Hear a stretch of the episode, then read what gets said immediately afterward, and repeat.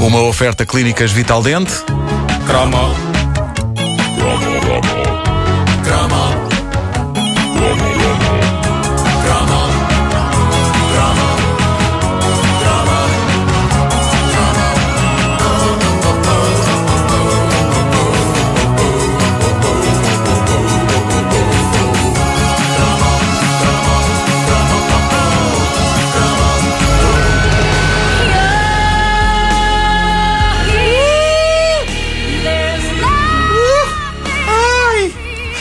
Tem de haver uma boa, tem de haver uma ótima, tem de haver uma extraordinária razão para, numa rubrica minha, surgir Celine Dion a cantar. Mas este cromo da caderneta é desses raros momentos em que não tenho outro remédio senão recorrer a esta querida senhora e ao tema espantosamente oleoso que interpreta no filme Titanic. Sim. Porque hoje, meus amigos, hoje vou falar da coisa mais próxima de um Titanic que nós tivemos aqui por estas bandas e que capturou as imaginações de todos nós nos primeiros anos da década de 80. Meus amigos, hoje vou falar do Tolan. É. Quem? O Tolan. O Tolan que passou anos O Tolan. o. Tolan é um caso à parte, porque o Tolan não era uma série TV. O Tolan não era um brinquedo. O Tolan não era um produto para os piolhos.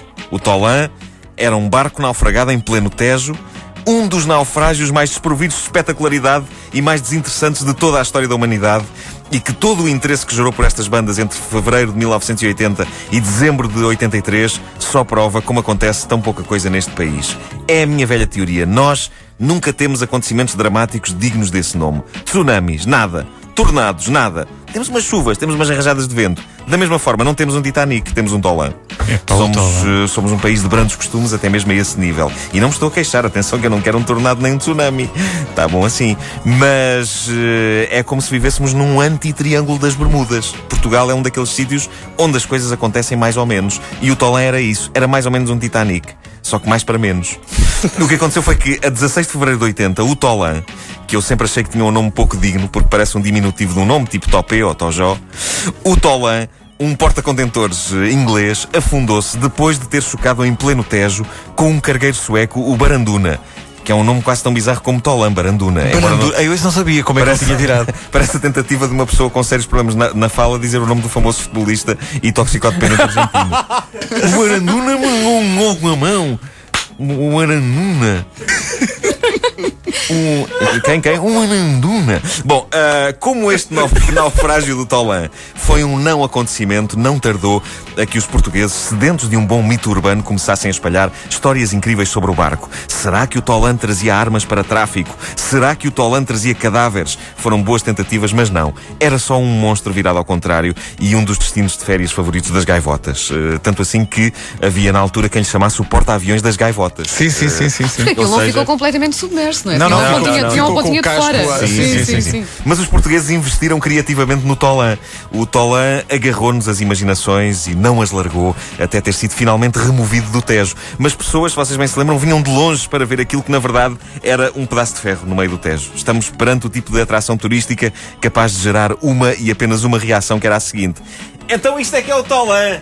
Está giro. Bom, vamos comer qualquer coisinha. Agora, digo-vos uma coisa. Para a minha pequena mente de jovem de 12 anos, o dia em que tiraram o Tolan do Tejo foi, uma um dia tristeza. triste. Foi um dia triste. Claro. E eu sei que havia quem dissesse que aquilo estava ali a estorvar e que era um perigo para a navegação. Mas era o Tolan. Era o nosso querido Tolan. Para mim, o Tolan era como um cão.